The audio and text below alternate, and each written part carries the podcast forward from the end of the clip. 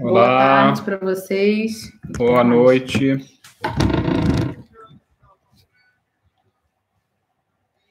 Olá, André. Olá, olá. Tudo bem? Como vocês estão? Um pouquinho mais para cá. Sim. Vou ajustando as câmeras aqui. Olá.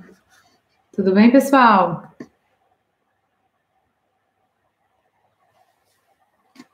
Boa tarde para todos. Tudo bom?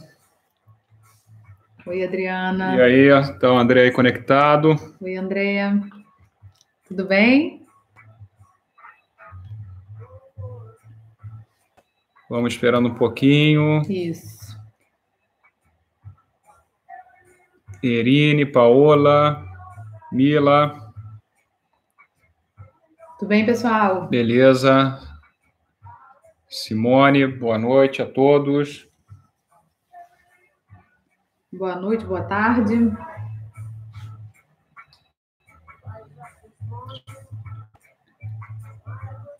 Vamos, Ana, tudo bem? Ó, se vocês tiverem perguntas, bota a pergunta aí para a gente falar aqui. Isso. Aí no pontinho de interrogação.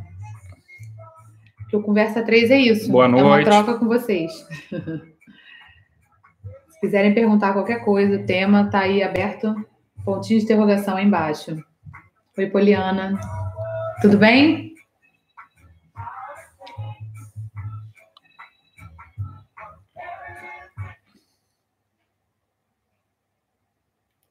Olá. Beleza. Então, pessoal, quem for entrando e quiser fazer pergunta, Pauliene entrou aí também. Quem quiser perguntar, boa noite, boa tudo noite. bom? Boa noite. Vamos só aquecer um pouquinho. Coloca a perguntinha aí, ó, no ponto de interrogação. Quando começa, às vezes não dá nem tempo da gente responder todas, né? Eu vou aquecer com vinho. Tintim.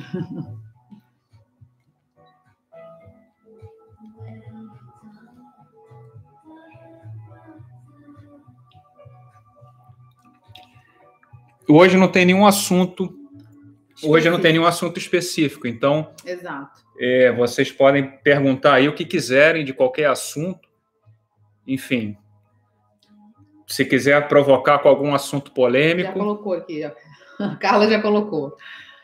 Dormir no quarto da mãe é prejudicial para criança, sete anos? Não. É prejudicial para o pai. o pai e para a mãe que ficam cansados. Para a criança é maravilhoso. A, a, a, e aí, Kalinde? Olá. Aliás, nesse tema, né, tem muita gente que, que diz que hum, os filhos adolescentes, né, querem dormir no quarto dos pais, enfim. E a recomendação é: deixa. Ele está precisando desse acolhimento lá da infância ainda, senão ele nem ia querer dormir no quarto dos pais mais. Então, quando a criança busca, realmente é difícil para a gente, né, porque a gente fica muito cansado mas quando a criança busca é porque ela está pedindo conexão. E, e se é numa fase em que os pais estão muito desconectados da criança, já seja por trabalho, porque estão com preocupações do casal e tal, e não conseguem realmente se conectar durante o dia, à noite é uma forma dela buscar essa nutrição emocional. Então ela busca a cama dos pais. E normalmente a gente acaba hostilizando, não, não fica, eu sou mestre em fazer isso quando eu estou muito cansada, porque quando afeta meu sono, eu fico mal. Mas, assim, não tem uma noite que a gente não receba visita e alguém fique na nossa cama. Com três filhos, é assim, toda noite, quando não são dois. E aí, quando vem o terceiro e não cabe, fica desesperada. Às vezes a gente muda de cama, né? Vai para o quarto deles para eles poderem ficar lá. Mas não é prejudicial. É, já ouvi alguns psicólogos. Ah, foi a mesma Carla. É, psicólogos de crianças que dormem com os pais crescem inseguras, por isso fico na dúvida. E o pai dele nos separamos. Não tem nada a ver a insegurança, pelo contrário, não, não. É, acho que. Então. A gente tem que apimentar um pouco o assunto, né? Que senão fica muito. sem graça. Muito sem graça. acho que, por um lado, realmente, assim, como tudo sempre tem dois lados, né? Então, é, acho que não pode nem ser uma, nem uma polaridade, nem a outra, e, e buscar um equilíbrio. Então, assim, é, em primeiro lugar, acho que é o que a Daniela está falando, quer dizer, permitir esse espaço, né? é, dentro de um contexto geral, né? A criança provavelmente pode estar realmente demandando, necessitando esse contato que é. provavelmente durante o dia não está tendo a, a oportunidade, né? E tem a questão dos medos também, às vezes são fases. É, e, e assim dentro da casa, acho que talvez até o que uma coisa que a gente conversa aqui tenta é, buscar esse equilíbrio que nem sempre é assim tão evidente, né? Mas assim é, esse equilíbrio entre as energias masculina e feminina, né? E, e ao passo que, por exemplo, essa energia feminina, que pode vir tanto da mãe quanto do pai, Sim. leva a esse acolhimento, também é preciso equilibrar isso com uma energia mais masculina de é, empurrar, é, vamos dizer assim, para a vida. Jogar né? a criança para o mundo, é. Mas não necessariamente isso tem a ver só com, com dormir à noite na cama, né? Não, não. A questão do sono porque a criança que se sente acolhida nessas horas, ela busca os pais por, por algum motivo. Não é para nem para atrapalhar, nem porque ela está de, de, birra, de mãe, ela busca, porque senão ela dormiria a noite inteira, como nós dormimos. Então, às vezes, quando a gente até é, é, resolve, não, não, vamos abrir isso, vamos deixar dormir toda vez que, que pedir, é uma fase, né? Parece que eles vão se alternando um pouco, e aí daqui a pouco para. E começa a dormir de novo direto na própria cama.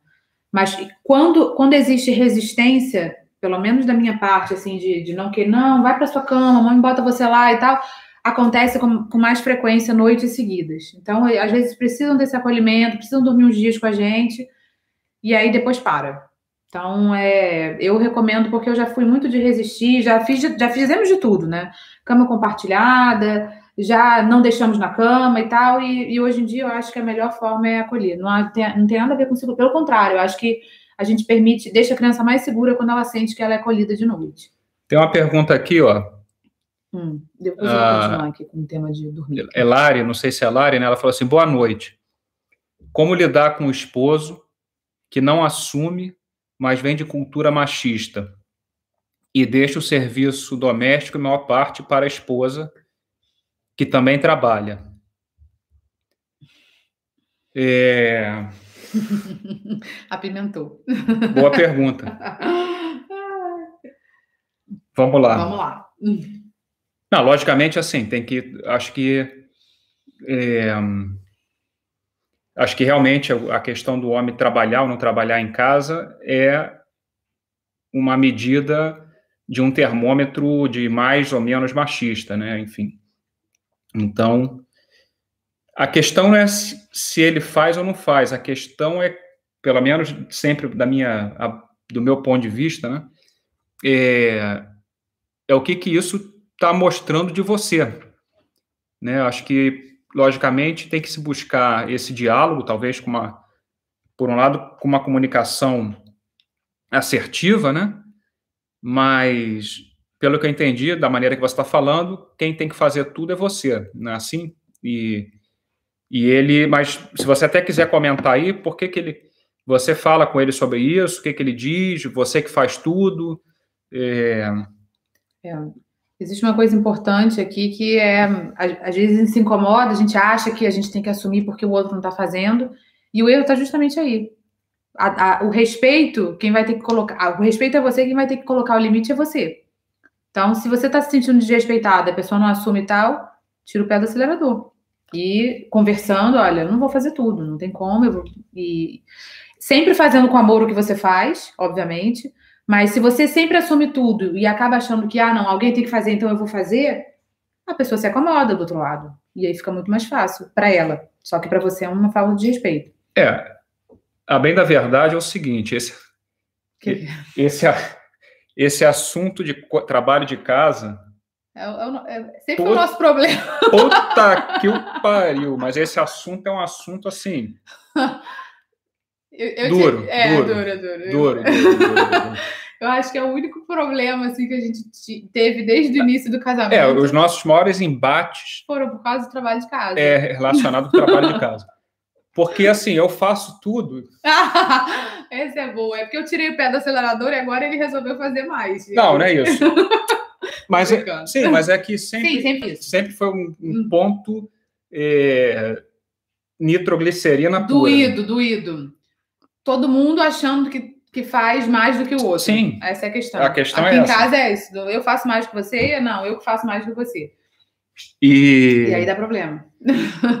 Mas assim, a gente realmente, pelo menos, a gente tem a consciência de que é, ambos têm que ambos têm que fazer, né? Assim, a gente vive numa, vive numa cultura machista, é, então assim, é- essa é a cultura que a gente vive realmente, né? Então, eu como homem estou absolutamente convencido que tem que fazer, porque é muito trabalho, enfim. Então, a questão é que muitas vezes a gente há um certo há uma falha de comunicação, né? Nisso aí Sim. que é o que acaba gerando, pelo menos na nossa experiência, assim, no que acontece com a gente, é o que acaba gerando os grandes conflitos, né? Alguns conflitos realmente intensos, né? Duros. Mas a gente talvez busque resolver, é, acho que conversando e, e usando estratégias inteligentes, né? Então, assim, partindo da premissa que tem que fazer, né? é, a gente até muitas vezes busca assim, pô, sei lá, dentro do negócio da casa, é, Fazer o que, que é, custa o, menos o que custa menos para cada um. É, um que exemplo, é isso. é, tipo, você talvez, eu não gosto de passar roupa, para dar um exemplo. Também não. Mas. passo- Sim, eu também não gosto de fazer nada. eu também não gosto de passar roupa, não, hein? Sim, eu também não gosto de limpar mas o chão, mas reconheço que eu passo rápido roupa. Hoje em dia, eu não sei, eu cheguei. Que isso é curioso. Eu não sabia fazer nada quando a gente casou, eu não sabia fazer nem arroz, eu sabia fazer, nada. E aprendi. Aliás, essa roupa que me ensinou foi você. Pois Aí é, eu fui. Depois de tudo que eu fiz, é isso que eu recebo, a frase clássica. né? Não, tu me ensinou porque eu não sabia nem pegar uma camisa de botão e, e botar na, na tábua de passar. E aí, claro, eu fui aprimorando as minhas técnicas. E hoje em dia eu passo, passo bem, eu acho que eu passo bastante bem roupa. Mas eu não gosto, não. É um trabalho que eu não gosto, realmente. Enfim. Mas eu acho que, por exemplo, é uma coisa. Tu tu não gosta de. Eu, eu sou meio chata com essa coisa de separar a roupa, cor da roupa, para poder né, é, lavar. Sempre, sempre, sempre, quem lavou a roupa de casa fui eu, assim. é, mesmo quando a gente teve até a pessoa que ajudasse no Brasil e tal, sempre quem ligou a máquina fui eu, porque eu separo cor, tom, tipo de tecido e tal. E, enfim, e, e não é todo mundo que faz isso, né? E aí, e dobrar roupa, organizar, ele não é, uma, não é uma coisa que ele gosta de fazer. Mas eu, pelo menos, assim, boto minha música, boto Não, o curso então. e vou fazendo. Eu detesto é, ficar passando pano na casa. Mopa, nossa, isso ele faz o dia inteiro. Sim, eu em casa, eu ando pelo menos 25 quilômetros por dia passando a. Pra que passar? Exatamente. Pra que passar, né? Também acho. e aí? Sim, mas. Não, então, mas é exatamente isso. A gente usa estratégias, vamos dizer assim, que pelo menos para nós, vamos chamar de inteligentes, né? Ou seja, Sim, sim. um exemplo. Ah, o Cadanela falou: ah, pô, eu vou, sei lá, vou lavar a louça, pô, nesse. Em vez de eu fazer como eu fiz durante muito tempo, assim, porra, que merda lavar a louça, Culto da puto vida. da vida, É. eu vou, sei lá, eu vou ouvindo. de autocuidado. É, vou ouvindo um curso, vou ouvindo um áudio, Isso. vou ouvindo uma música, se eu quiser, mas. Então, isso por um lado. Por outro lado, realmente buscar é, fazer tudo com amor, né? Não- nem sempre é fácil, mas é simples. Sim, Mas- isso, isso é uma coisa que você fala e eu E- a aplicar. E isso faz uma diferença absurda, né? E, e mais do que fazer com amor, que é o ponto número um, é ver o amor que o outro fez, assim, o amor que o outro O outro- colocou nessas é. coisas nas, nas coisas que ele simples. fez. É. Exato. Então, tipo assim, pô, você dobrou minha roupa, pô, reconhecer aquilo como um ato de amor, porque é realmente. Então, diferente de estar olhando assim, porra, só, passou, só dobrou a roupa e eu tô aqui, que é o que só vai gerando essa, essa nitroglicerina, né? Exato.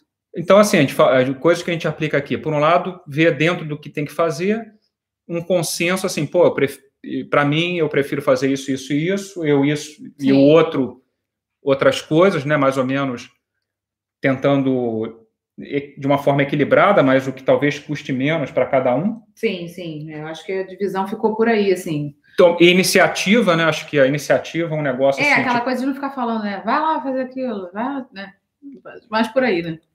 é isso, mas enfim, a gente também a cada X tempo tem uma pequena guerra nuclear aqui, mas Por causa disso. Não- É um saco. Mas a gente mais ou menos já tá consciente, já sabe que. Mas tem uma coisa, isso é verdade. Eu ficava vou, vou falar real aqui. Eu ficava muito irritada, muito, muito, porque que é a questão da manifestação da sombra, né? Eu acordava, mesmo antes de ter filho, acordava fim de semana pilhada para organizar as coisas. Caramba, tem que arrumar, sei lá o quê. E ele tava numa de caraca, eu quero descansar. Fim de semana, não tô afim de ficar, de acordar nisso. E aí eu me irritava, porque eu ia lavar louça, eu ia botar roupa pra, pra, na máquina sei lá o quê. Mas por que, que eu me irritava? Porque eu não estava me permitindo estar na cama, ou estar no sofá, ou lendo uma coisa que eu, de que eu gostasse, para poder arrumar casa. Então, foi nem, aí. Nem eu, né? Mas tudo bem. não, muitas vezes. Não, não. Isso para mim foi importante, porque muitas vezes eu até falei assim, mas, pô, eu tô aqui trabalhando, você não tá fazendo. Eu falei, pô, então por que, que tu não para? Não tem ninguém pedindo para você fazer nada, você tá fazendo o que você quer. Falei, é verdade. E eu demorei muito para poder conseguir aplicar, mas agora eu consigo. É. Hoje em dia eu consigo relaxar e é aquilo. Se eu tô vendo a pia lotada de coisa, cara, vou botar amor nisso aqui porque eu quero, eu quero a pia arrumada nesse momento. Não vou ficar, Fábio, vai lá arrumar, porque sei lá o que, sei lá o que, porque eu já fiz isso, isso e aquilo. Então, normalmente eu pego e arrumo. É que hoje em dia tá tanto trabalho, a gente em casa. Só, só um parênteses de passar roupa. Muitas vezes principalmente quando tá frio aqui. Não, eu fico meses sem passar. Não, a gente não passa roupa, não, eu vou não, eu vou com a camisa só o colarinho para fora é agora do que a gente passa. Se esquentar um pouco durante o dia, eu tô ferrado, tem que ficar com pullover o resto do dia, mas Não, é, isso, isso é verdade. A gente quando tá no inverno aqui, tipo, é, é no máximo punho e, e a golinha, e, e às vezes nem isso. Porque bota o suéter e, e, vai com isso, porque, cara, não dá, realmente. Mas aí quando vai esquentando é mais complicado. Mas assim, acho que para concluir, ao outro, que aí é esse amor romântico, romântico vitimista, né? Assim, ah, estou me sacrificando. Não. É botar essa consciência de que estou fazendo isso, cara, que é o que tem que ser mim, feito. E me conectar com aquele momento ali, exato, assim. Então. Exato. Logo no início, sei lá quanto tempo tem? 12 de março. 11 de março, um monte de demanda. Eu lembro que a gente teve uma conversa importante sobre isso, porque ele se estressou, eu me estressei e já ia dar nitroglicina. Foi uma conversa, sei lá, duas horas ali na cozinha e acho que a coisa acalmou bastante depois disso. É, já é, seria contraproducente. Então, acho que. Isso, então, enfim. É. Escolher, exatamente. No início, deixa eu até voltar lá para nas perguntinhas, lá. Quando o homem é extremamente e não. A gente sempre fala aqui, né?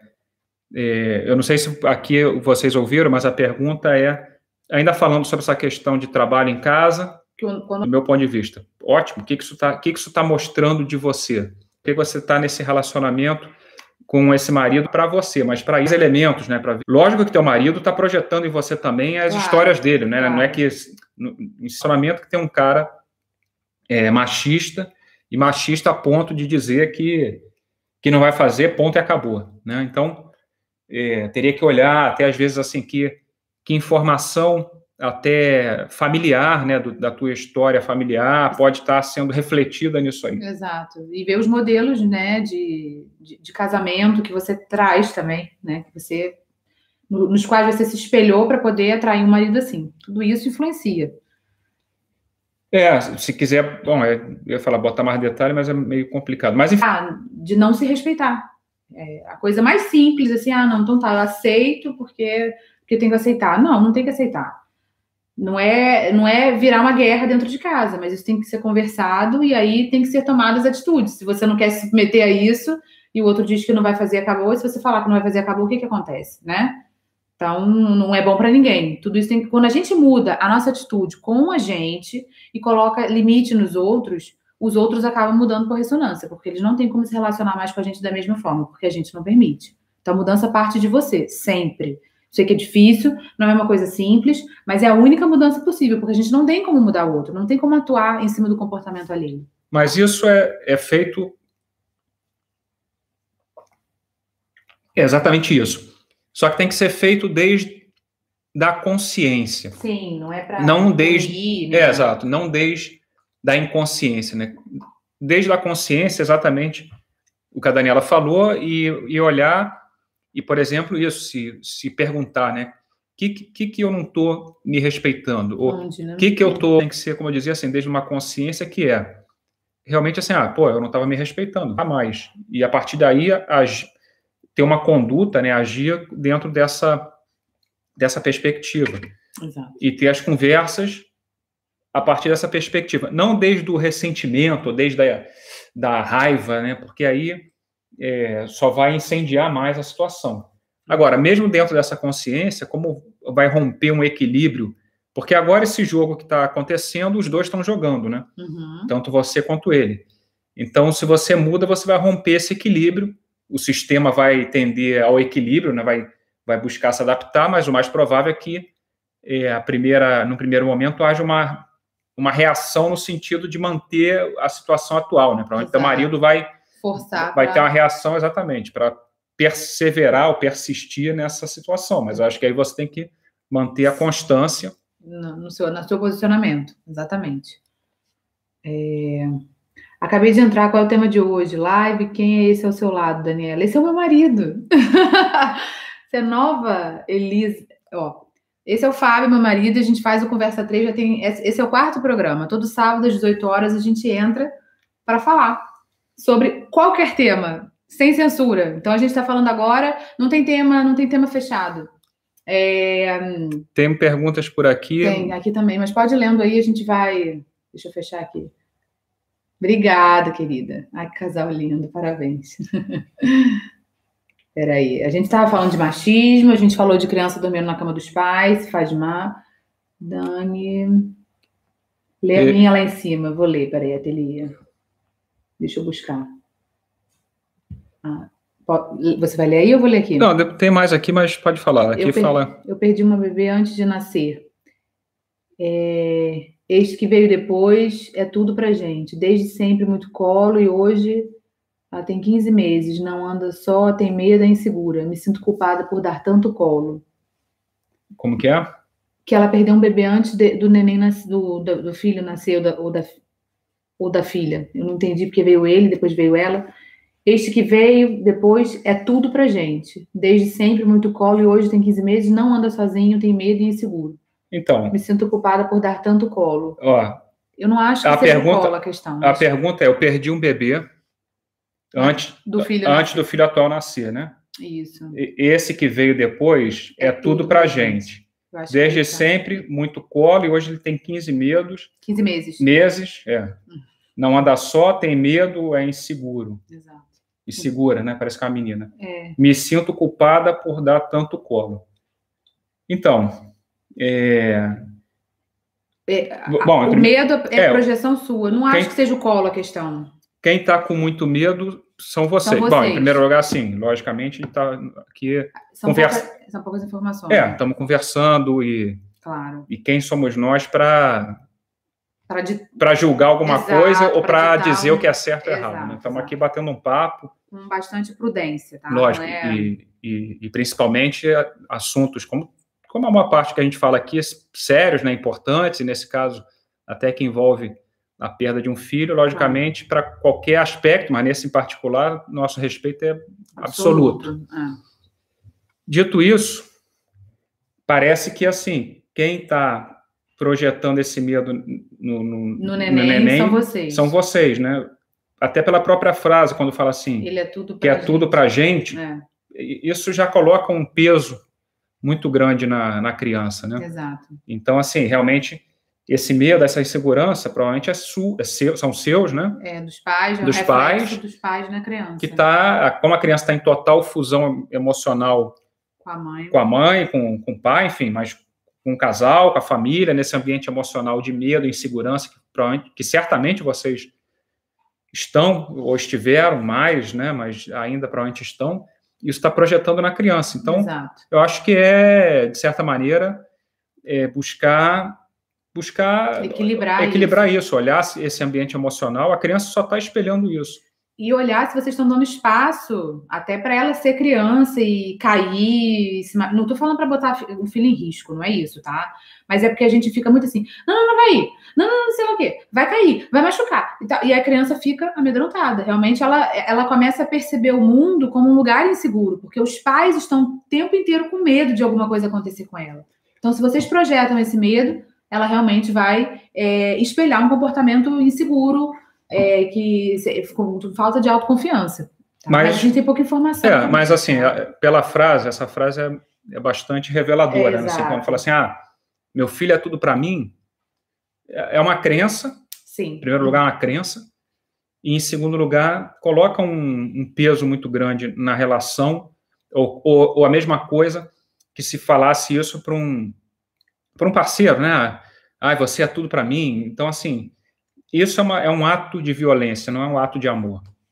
Logicamente, violência no sentido de que cria esse peso, né? Então, é, Inclusive para a criança, quando começa a crescer sim, começa a perceber que ela é tudo para os pais, ou seja, ela provavelmente vai ter medo de errar, vai ter medo de, de decepcionar, vai ter medo de, de, frustrar os pais. Então, é muito fácil, às vezes, num, num ambiente assim, a criança se submeter ao abuso emocional dos pais, sustentar emocionalmente os pais e deixar de ser ela mesma, deixar de manifestar as próprias necessidades para não fazer com que os pais sofram, porque ela se sente responsável pela felicidade dos pais, já que ela é tudo para os pais, tá? Então é muito perigoso, é uma linha muito tênue entre abuso emocional e, enfim, uma relação saudável, é, tá? A Kalinde está falando aqui, meu filho andou só com 14 meses e sempre teve muito colo. É, a gente falou até aqui também, pegando esse comentário da Kalinde, assim, o colo não é o problema, não. o colo até pode ser a solução se for uma coisa a partir de um, enfim, de uma relação equilibrada, né?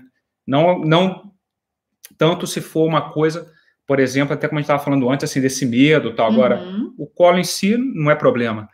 É, também a questão de andar uhum. com 14, 12, 18, Sim.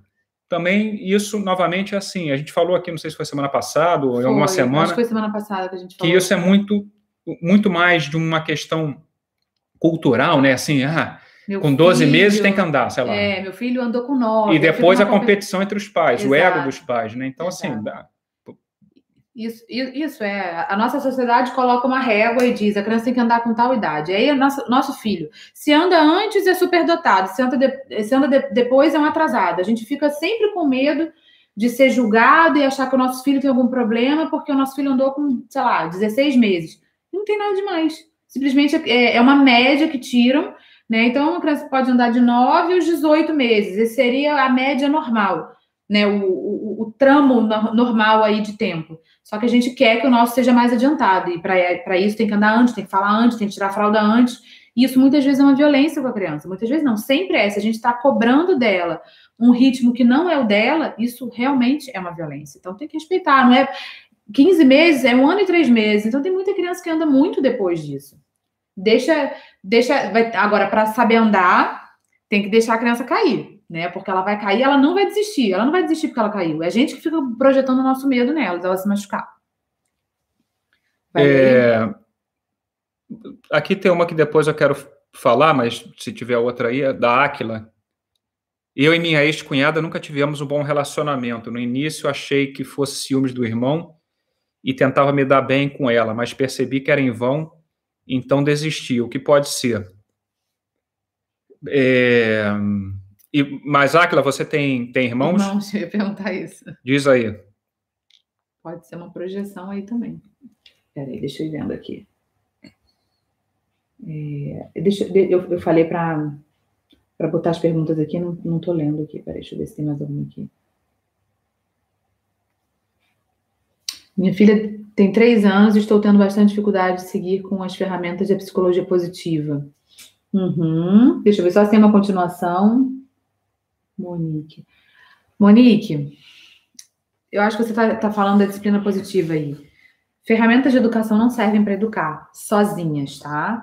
Elas são, é, sem dúvida, são ferramentas, mas enquanto a gente não olhar para a nossa infância, para a criança que a gente foi, para o adulto que a gente se tornou, para a criança para como a gente foi tratado na nossa infância e como a gente age agora com os nossos filhos, não tem como a gente aplicar a ferramenta. A gente sustenta uma ferramenta no máximo três dias. No quarto dia a gente está gritando de novo, tá? É, eu não sei se você está inscrita, né, na jornada Nova Educação, né, que foi uma jornada que foram três aulas aí é, online gratuitas que eu liberei essa semana. Elas vão estar liberadas até amanhã às 11h59 da noite, no horário de Brasília, tá?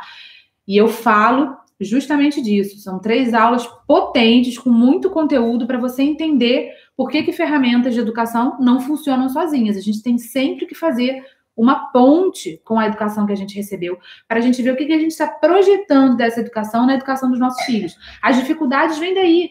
as sombras se manifestam quando a gente está em contato com os nossos filhos, né? Porque muitos dos, dos desafios pelos quais a gente passa, a gente passou quando era criança, como criança, e não fomos acolhidos, não fomos escutados, não fomos vistos, e agora a gente projeta essa forma de atuar com os nossos filhos. Aliás, só para dar um recado aqui, as inscrições para o meu programa online, programa Repreendendo Educar, que é voltado para pais e educadores, vão abrir segunda-feira. E o programa é totalmente voltado para isso. Não é um programa que traz ferramentas, é um programa que faz uma ponte o tempo inteiro com a educação que a gente recebeu. E por quê? Para curar essa dificuldade que a gente tem de agir com respeito com os nossos filhos, porque só ferramentas não vão funcionar. Mas aproveita as aulas gratuitas, eu, eu acho que é, é necessário, tem que olhar o conteúdo gratuito, tá? Então, a Aquila respondeu aqui sobre a, de não se dar bem a, com a ex-cunhada. É. E ela falou que tem mais de 14 irmãos, se eu entendi isso, né? Nossa! um não, né? 14. É... Caramba. Então, bom, vamos é lá. Relação, né? a, a, a, nossa, a nossa vida, né, e, e as nossas relações em particular, são sempre uma expressão inconsciente, né, dos nossos programas inconscientes. E para o nosso inconsciente, não, não há diferença entre a família postiça, sei lá, a família do parceiro do, ou a própria família. Normalmente, é, essas relações com a, com a família do nosso parceiro é um espelho da nossa relação com a nossa família uhum. nuclear. Então, determinados problemas, entre aspas, ou conflitos que a gente tem consciente com a, com a nossa família nuclear, a gente acaba projetando ou espelhando, refletindo esses problemas, esses conflitos Sim. na nossa família, é, como chama essa família do postiça, não, sei lá, do parceiro. Ai, do... não, é, eu só tô inglês, que fala em law, né, alguma coisa é, em law. Bom, a família do parceiro. É, eu esqueci agora. E, então, assim, é por aí. Da mesma maneira que a, a, a minha sogra, para o meu inconsciente, essa figura é o papel da mãe. Então, assim, ah, às vezes tem coisas que eu. determinados conflitos que eu tenho com a minha mãe, vamos dizer assim, que eu, que eu nem tenho consciência, uhum. que são uhum. inconscientes, mas que estão, vamos chamar assim, mal resolvidos dentro de mim. E aí eu, como eu julgo, assim, não. Pô, eu não vou falar que minha mãe é isso, aquilo, sei lá. Aí eu acabo projetando isso na, na sogra, também no trabalho, entendeu? Porque o inconsciente, é, ele não distingue pessoas, ele distingue mais papéis, vamos chamar assim. Então, uhum. Então, o meu chefe tem um papel que pode ser do pai. Então, determinados problemas que eu tenho de, de, profissionais estão relacionados com um problema que eu possa ter, ver, o problema verdadeiro pode ser com meu pai, por exemplo. Ou no caso dos irmãos, pode ser aí a cunhada, ou poderia ser no trabalho, os colegas de trabalho, que de certa maneira ali dentro daquela família simbólica, é, seriam meus irmãos, né? Família então, política, é isso? Política. É, é. tentando lembrar que na Espanha é uma família política, acho que é isso. Então, assim, a tua ex-cunhada, e eu, não estou defendendo ela, que ela, ela não me ligou aqui para salvar a pele dela, mas assim, ela provavelmente é só um espelho. E aí, você, a partir dos problemas que você teve com ela, talvez fosse interessante analisar aí Sim. com os teus irmãos. Sendo 14 irmãos, vai ser interessante, realmente. Eu acho vai que, ter que analisar muita coisa. Antes de 2040, acho que você termina de fazer essa, essa, análise. essa análise, mas. Ai, gente, peraí. Tem muita pergunta para cá, peraí, peraí.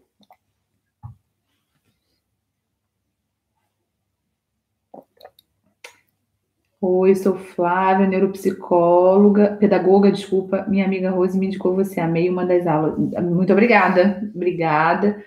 É, a, a, a Ateliê Pet Ponto, que tinha falado do que perdeu uhum. um filho antes, né? Com certeza temos muito medo, talvez pela perda inicial que dói até hoje. Claro, a gente entende, é, e é isso mesmo. Eu tenho essa consciência e isso me preocupa. Eu não gostaria que ela carregasse o peso de ser a alegria da família. É, então. Acho que, em primeiro lugar, assim, só complementando, é primeiro dar, dar esse espaço para a criança, Exato. o filho que você perdeu, né? Então, quer dizer, que ele tem esse espaço na família, ou seja, ele, eu não sei com quantos meses foi que de vocês gestação, perderam de né? gestação, pelo que eu entendi, foi a gente também não sabe nem se foi de gestação, Exato, mas é, parecia isso. É. A gente está tá supondo, supondo, que já é um é. erro, mas enfim. Mas o fato é que, sendo na gestação ou, ou já tendo nascido, é, acho que é importante, né, dar um espaço para essa criança na família, quer dizer, Exato. então, no fundo, vocês têm, eu não sei se se são dois filhos, mas quer dizer, contar esse filho como um filho realmente, ter esse espaço, ter esse papel, é, fazer esse luto e amar como a qualquer pessoa que a gente tem, que quando morre a gente passa por um período de luto e depois ama essa pessoa, exato, tem um, é. enfim, Respeito. nutre esse sentimento de amor e segue a vida em frente. É. Mas é importante para outra criança realmente que vocês não é, sigam adiante, né? Exato, que não cumpram, não deem esse mandato para ela de, de ser a alegria, alegria da, da casa, uhum. de, de realizado esse sonho, realizar né? esse sonho, de suprir esse vazio, Exato. de curar essa dor. Não, não, porque senão a, a vida dela está atada,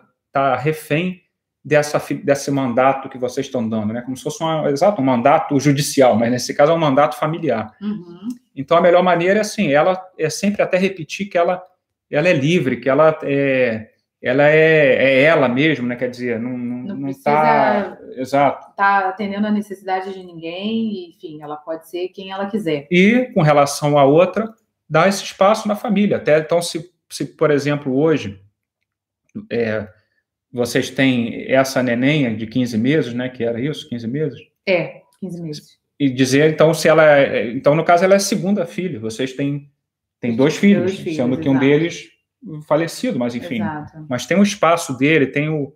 dá esse, esse espaço, né? Exato. Ó, aqui, ó. Vou continuar aqui. Tem alguma aí? Aqui tem muitas. Tô... Minha mãe tem uma necessidade de controle sobre mim e minha vida e sempre tornou a relação extremamente autoritária. Faço terapia há muitos anos. Hoje sou casada e tenho uma filha. Ela não aceita. Como que é minha mãe? Minha mãe tem uma necessidade de controle sobre mim e minha vida. Sempre tornou a relação extremamente difícil, autoritária. Né? Faço terapia há muitos anos. Hoje ela é casada, tem filhos, mas a mãe não aceita isso. Que, que ah. bom que você conseguiu casar e ter filhos e sair desse domínio da sua mãe. É... Bom, ela não disse que saiu do domínio da mãe. Bom, né? é, eu estou interpretando mais uma vez. Sim, a gente não pode, a gente não supõe nada. Assim. Exato. Assim, a... questão é se você está em conflito ou não com ou isso. Ou não com isso, exatamente. Se tua mãe está lá fazendo araquiri baiano e você está tá em paz. Em paz, beleza. É, vai caber a tua mãe em algum momento buscar o caminho dela e, e refletir sobre isso. E Agora, se você está se sentindo culpada, mal com isso. E não é. sei o quê. E se. Fica doente, se sente. Liga cada dia para tua Exato. mãe, três vezes ao dia. Vai e não sei o quê. dela, bota e... sua mãe dentro de casa. E aí, aí tem, então, tem então, um problema. É, uhum. se quiser comentar aí, de explicar mais um pouquinho, Exato. a gente comenta de forma mais específica o fato de criarmos nossa filha do nosso jeito. Ah, ela não aceita o fato de eles criarem a filha do jeito dela. Tudo bem, ela pode não aceitar. Ela pode não aceitar e o mundo inteiro pode não aceitar. A questão é vocês estarem alinhados e em paz com a escolha que vocês fizeram. Pressão social com relação à educação de filhos sempre vai existir. Ainda mais quando a gente começa a romper padrões.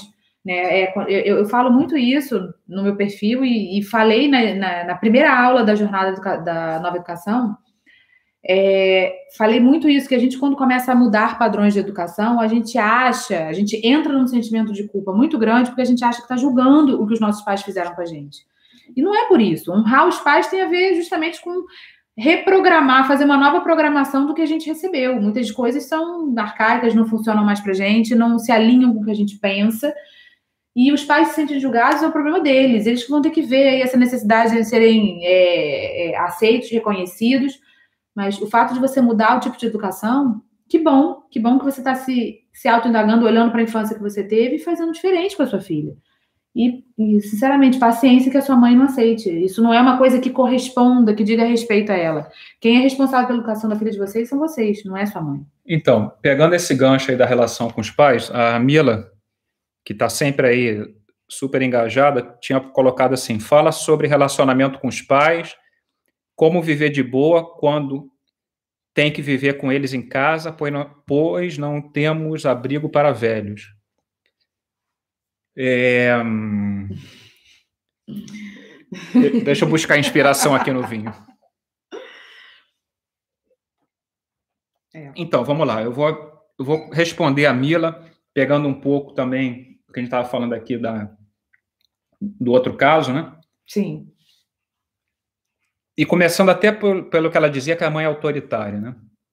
Então vamos lá, sim. Aí ela disse isso? Ou não? Ah, tá, tô pegando esse gancho. Tá, tá, tá. Então, em primeiro lugar, sim, a questão não é se a mãe é autoritária. Para a mãe, para só existe um, um algoz, um vitimário, um vilão, se existe uma vítima. Então, alguém tem que se colocar nesse papel, nesse papel de vítima ou de submisso para existir um autoritário ou um vilão. A questão que o submisso e a vítima, quando se mantém constantemente nesse papel e não, e não, não sai disso, quer dizer, não, não, não toma consciência, ou enfim, não, não sai desse papel, ela vira o submisso vira o autoritário, também exerce esse papel, e a vítima vira o, o vilão ou o vitimário também. Por quê? Porque mantém o outro preso nisso também. Então, para concluir aqui da mãe, se a mãe é autoritária e continua sendo autoritária, é sinal de que ela continua sendo submissa. Porque Exato. no momento Permite que eu deixo de ser submisso, não tem nenhum não, autoritário não é, que não venha. É, eu rompi a polaridade, a, uma polaridade do negócio. Então, assim, não, o outro, o outro vira fumaça. Aí aqui o que a Mila estava falando, né, de relacionamento com os pais, como viver de boa, com eles em casa, depois nós temos um abrigo para ver. Tem que supor muito, se a Mila quiser colocar mais detalhe, Exato, né, é. mas é, são vários aspectos. Por exemplo, eu não sei se, se a Mila tem os pais dela em casa, Imagina que ela tenha três irmãos e ela foi a que recebeu os pais em casa.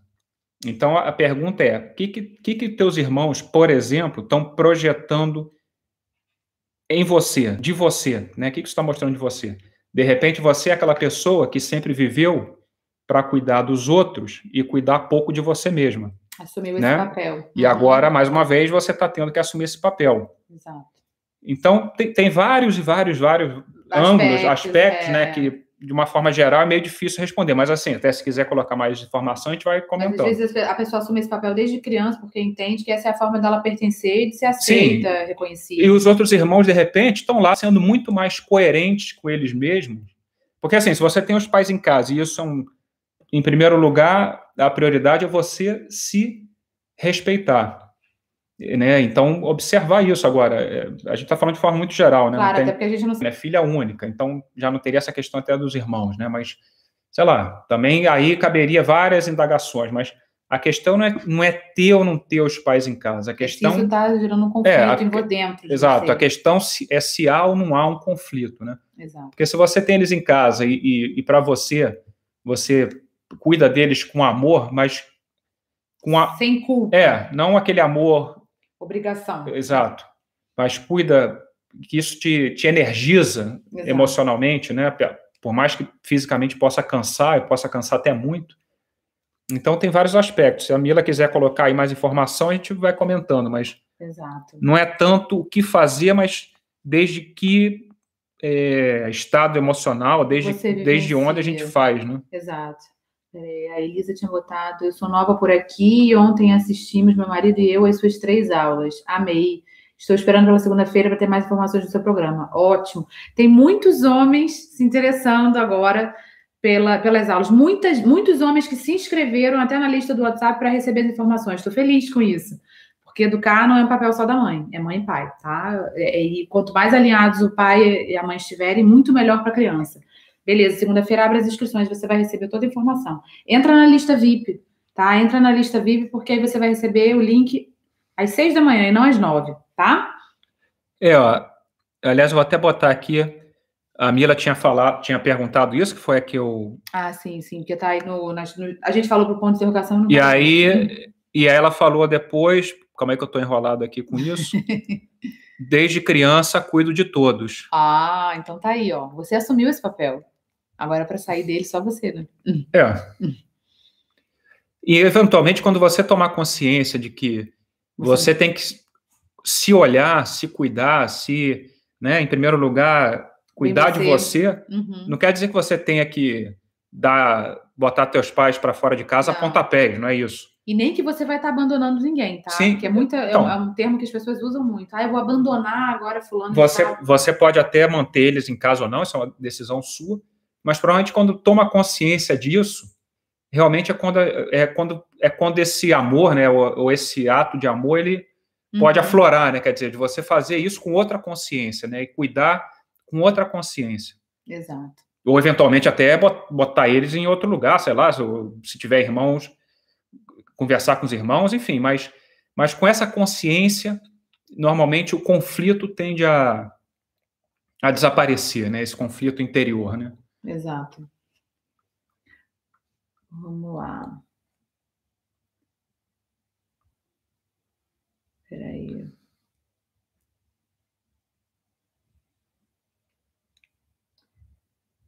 Revivendo a minha infância, não me lembro de nada realmente, porém tive um primeiro namoro aos 15 anos que durou três anos e foi muito sofrido, de muito assédio psicológico. Isso por ter me impactado. É, a Mila está falando, obrigado, Fábio, realmente cuido de todos desde criança. Não sou filha única, mas assumi meu pai, uhum. por estar disponível. Porém, ele me traz muitas lembranças, já falo de cuidados, Realmente cuido de todas as crianças, não sou filha única, mas sou meu pai. É, então, Mila. É... Esse é um limite que você vai ter que colocar e vai ter que se auto-indagar. Por que, que você faz o, isso? O bom disso. Não, o bonito disso é que sempre é tempo de, de, de você tomar consciência, né? E, e isso, o milagre é uma mudança de percepção, ou seja, essa mudança ela é é instantânea, né? O, digo, a mudança uhum, interna. Sim, sim. Eu, eu vou, eu tava lendo a, a, pergunta da Elisa aqui. Revivendo minha infância, não me lembro de nada realmente. Porém, tive um primeiro namoro aos 15 anos, que durou três anos, foi muito sofrido, de muito assédio psicológico. Isso pode ter me impactado, peraí, nos meus gatilhos de raiva com os meus filhos. Minha mãe comenta que eu mudei meu comportamento após esse namoro e eu acho que ela tem mesmo razão cuidado com é. o discurso materno. Se você não se lembra da sua infância, é, isso pode ser um indício de que houve algum tipo de desamparo, tá? Ou muito ou pouco, mas houve, porque é, é como se essas memórias de sofrimento ficassem ali no inconsciente bloqueadas para a gente não ficar acessando isso sofrendo o tempo inteiro. Tá? Então, claro, de repente a sua mãe nem tem consciência do que pode ter acontecido ela como mãe, e aí ele resolve responsabilizar esse namoro como todos os males. Os gatilhos de raiva com seus filhos não tem nada a ver com esse namoro. A questão é por que, que você passou por um namoro aos 15 anos no qual você se submeteu a esse assédio psicológico durante três anos. Isso tem a ver com a sua infância, não tem a menor dúvida.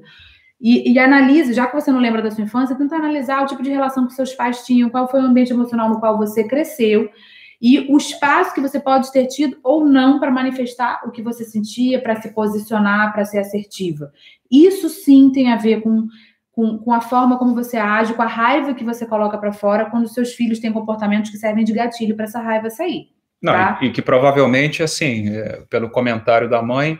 Exato. Tá certamente uma relação tóxica, tóxica, tóxica a gente, com todos os filtros, que a gente está tomando cuidado para falar, porque a gente tem pouca informação. Não, lógico, estamos falando aqui de uma forma geral. E Exato, mas... A gente já botou o disclaimer no início de que tudo é com absoluto respeito e Sim. com a informação que, a gente está compartilhando aqui. Mas, assim, não lembrar, como a Daniela falou, não lembrar da infância já é um bom indício, quer dizer, já é um indício importante que de pode, que... É.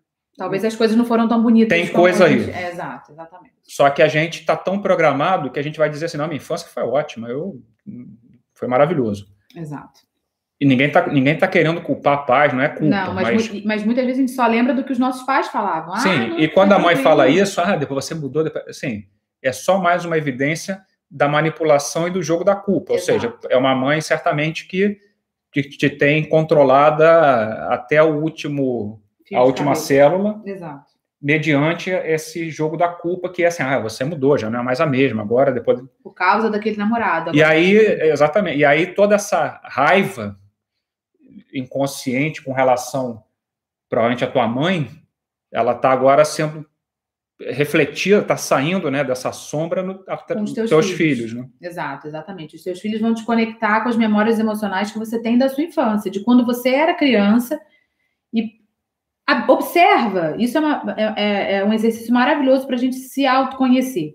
Observe em quais momentos, em quais, com quais comportamentos dos seus filhos é, você tem esse excesso de raiva. Quais deles servem de gatilho para você deixar essa raiva sair?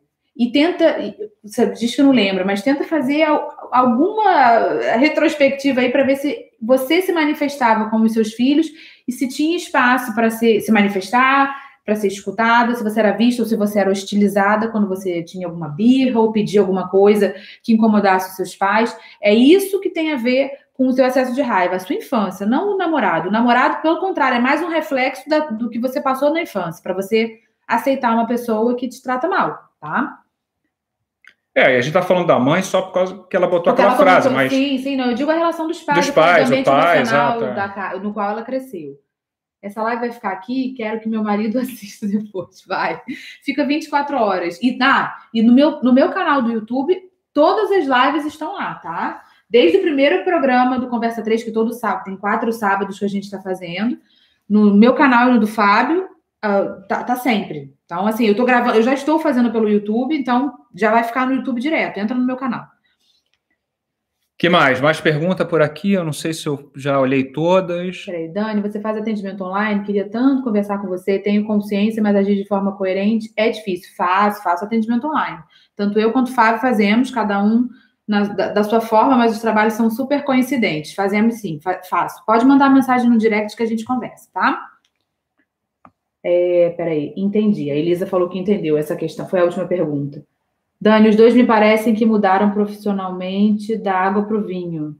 Como foi esse processo? Ter filhos influenciou em algum aspecto? Ah, Tati. A, a Tati já é minha conhecida. já passou por mim. É, sim, bom, eu mudei. Depois você fala de você.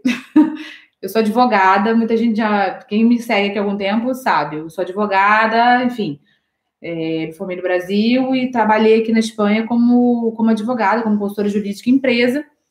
E depois que eu me tornei mãe, eu continuei trabalhando em empresa é, aqui. Eu trabalhava com proteção de dados na época, né, na época que o Léo nasceu, nosso primeiro filho. E, e gostava, gostava muito. Só que aí a gente voltou para o Brasil. Nessa época eu já estava com um trabalho certo lá no Brasil no escritório. E aí eu soube que eu estava grávida. E aí o trabalho melou. E foi essa porta para a gente começar a, a, pensar, eu começar a pensar outra coisa. Mas eu lembro que ele falava, isso, né, a nossa, a nossa segunda filha está com seis anos e meio já, e eu lembro que ele, na época, falava assim, mas Daniela, não tem nada mais que você goste de fazer na sua vida. E eu estava muito presa às crenças, né? De título, de diploma, de ah, me formei, eu tenho mestrado, eu tenho pós-graduação, não posso fazer outra coisa. E eu falava, não, não tem nada mais na minha vida que eu possa fazer. E ele ficou cinco anos falando isso. Não, e até mandatos familiares, né? Porque. Exato. Para minha família é muito importante essa questão do diploma, do status. A né? mãe é advogada, a né? Minha mãe é advogada, exatamente. Que, não, que eu, que eu quero colocar assim, como muita gente é, repete determinados mandatos, não só às vezes dos pais, mas de outros membros da família. É, sim, sim. Seja por essa coincidência, né? Ter alguém da família que foi é, advogado, aí eu sou advogado. Ou muitas vezes até para reparar, ou seja, sei lá, a minha família é, tem uma série de repetições na minha família de ruína financeira. Aí eu vou, vou ser contador, né? Porque inconscientemente, dentro desse inconsciente familiar, como se eu fosse reparar, reparar esse, esse trauma, né? Porque uhum. vivido pela família. Exato. Mas, enfim, eu só fui tomar consciência disso. A gente tinha voltado para. A gente morava aqui, o nosso primeiro filho nasceu aqui, a gente voltou para o Brasil e ficamos quatro anos lá. Nasceram mais dois filhos, né? Um deles em BH, a Tati de BH. E aí, é, quando a gente voltou para cá, ou seja, eu fiquei anos nesse cuidado da família, dos filhos. O Fábio viajava muito na época. E quando a gente voltou para cá, no meio de muitas questões, fazendo entrevistas aqui em Madrid, até na minha área foi quando ele que insistiu muito, né? Você foi um grande motivador aí, cara, você tem que fazer alguma coisa, porque você fala fala dessa questão de filhos e tal de uma outra forma, mas só que nessa época eu estava descobrindo ainda essa questão da educação com respeito, tem mais de dois anos isso. E aí eu fui nessa, e ó, vai acabar. Já vai acabar daqui a pouco eu sou também. A gente vai conectar de novo aqui no Instagram já já, porque vai cair, a gente conecta de novo. E aí nada, a gente foi, eu comecei a estudar disciplina positiva, entrei na criação consciente, foi quando eu caí no tema da criança interior e foi a grande mudança, a grande, a grande virada de chave na minha vida que realmente refletiu na, numa mudança com os meus filhos e dentro de casa, com ele, inclusive, porque muitas projeções de faltas que eu tinha, eu, eu muita coisa eu fazia projeção nele, tá? É... Ai, gente, tem tanta pergunta aqui. Eu espero. Ah, Dani, é, é isso, peraí. Qual é o teu canal? Geração de Amor, Daniela Guzmão, tá? Entra lá, porque no YouTube a gente continua, não para não, tá? Quem quiser entrar no YouTube, mas eu vou conectar de novo aqui. Adoro seus vídeos, Dani, tá me ajudando muito na maternidade. Obrigada. Vamos gente. conectar de novo, então. Vamos, Pessoal, vai cair, vai cair aqui. Eu vou conectar Exato. mais um pouquinho aqui, tá? Então, voltem aí. Exato. Tá? Vou finalizar. O YouTube, o YouTube continua. O YouTube não, continua não, não aqui. Vou finalizar aqui, porque Exato. vai acabar o tempo e a gente volta, a gente volta na sequência. Vou finalizar e volto.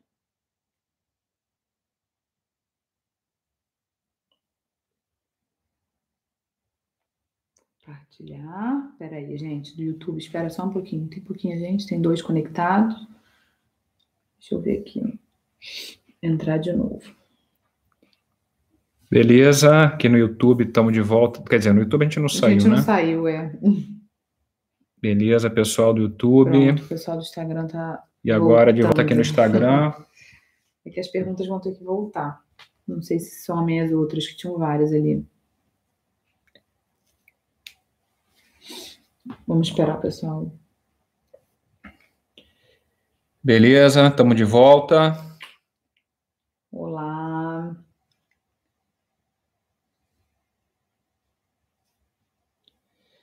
Mas a pergunta era quando a gente mudou profissionalmente, né? A Daniela, sim, a Daniela começou contando lá desde a primeira comunhão dela. Eu vou ser um pouquinho mais breve. Até parece que você é mais breve do que você vai Mas... falar do nascimento. É. é. Tá bom. Mas eu também, nesse, assim, a história parecida, né? Mas acho que foi em algum, em algum momento.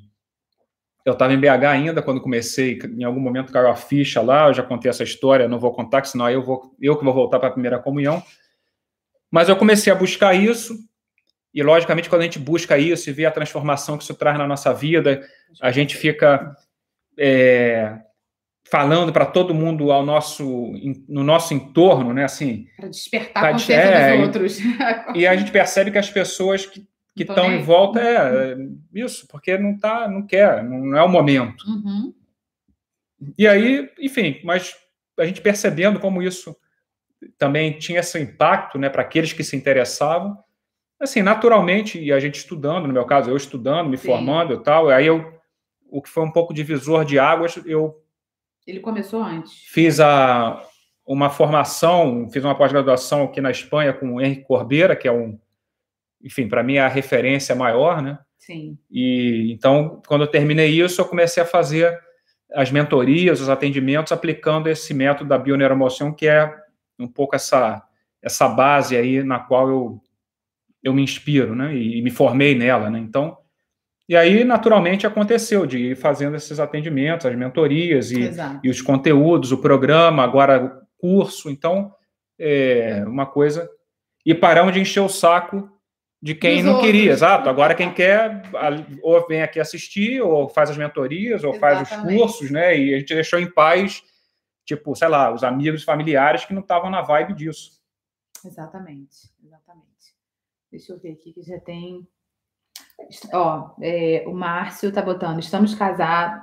Acho que o Márcio estava na minha live mais cedo, fez pergunta. Peraí.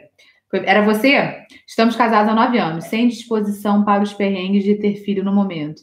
Temos receio de nos arrependermos se não tivermos. Ter ou não? O que acham? Ih! Opinar nisso é difícil.